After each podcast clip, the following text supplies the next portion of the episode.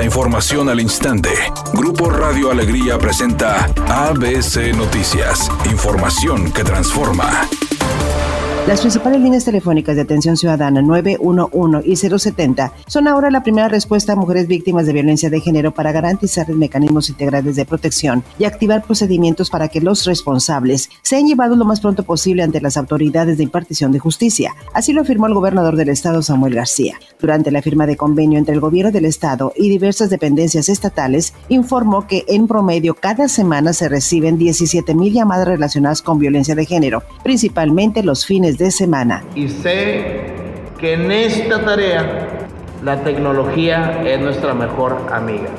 Por eso celebro que estas herramientas, estos aparatos que estaban en el gobierno desarticulados, hoy se pongan al servicio de la comunidad para llegar pronto a evitar el golpe, a evitar el empujón o peor aún, una muerte. Nada más que hay que hacerlo con mucha inteligencia para que, que agarremos, luego no salga por la barandilla por un tema de forma o por un perdón obligado.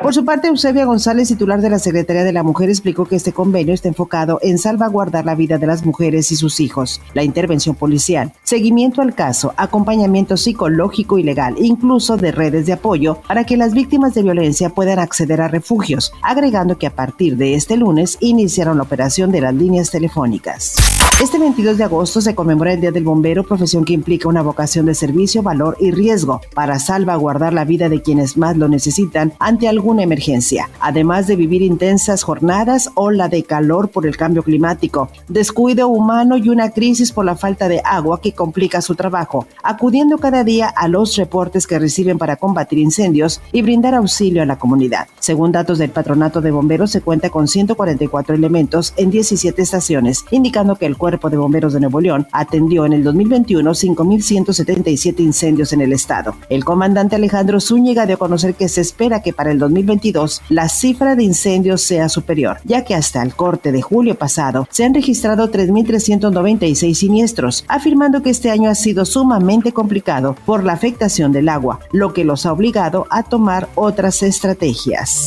De acuerdo al informe del caso Ayotzinapa, que el fiscal Alejandro Gertz Manero leyó a los padres de 43 normalistas desaparecidos, las órdenes de aprehensión podrían alcanzar al expresidente Peña Nieto, al exgobernador de Guerrero Ángel Aguirre y a Omar García Harfuch, actual secretario de Seguridad de la capital del país, quienes habrían fraguado junto con el ex procurador Murillo Caram la llamada verdad histórica. El Ejecutivo Federal en ese momento intentó soslayar la responsabilidad del Estado mexicano ante un crimen desmesurado y brutal y trató de adjudicarle la culpabilidad total de los hechos a las autoridades del Estado de Guerrero y a sus policías municipales.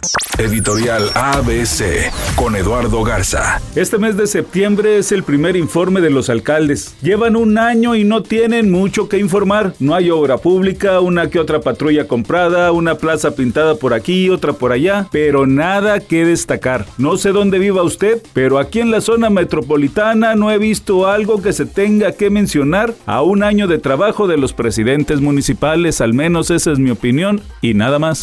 ABC Deportes informa, después del clásico, los Rayados del Monterrey se preparan para enfrentar este martes al equipo de Chivas. Las Chivas que vienen de triunfar por tres goles a cero, eh, demostraron que pueden estar de regreso y bueno, van a tener el estadio lleno para recibir al equipo de los Rayados. Hay que recordar que regalaron la taquilla después de haber perdido el clásico contra el equipo del Atlas, pero ya repuntó el equipo de Chivas. Monterrey llega como líder general a este partido.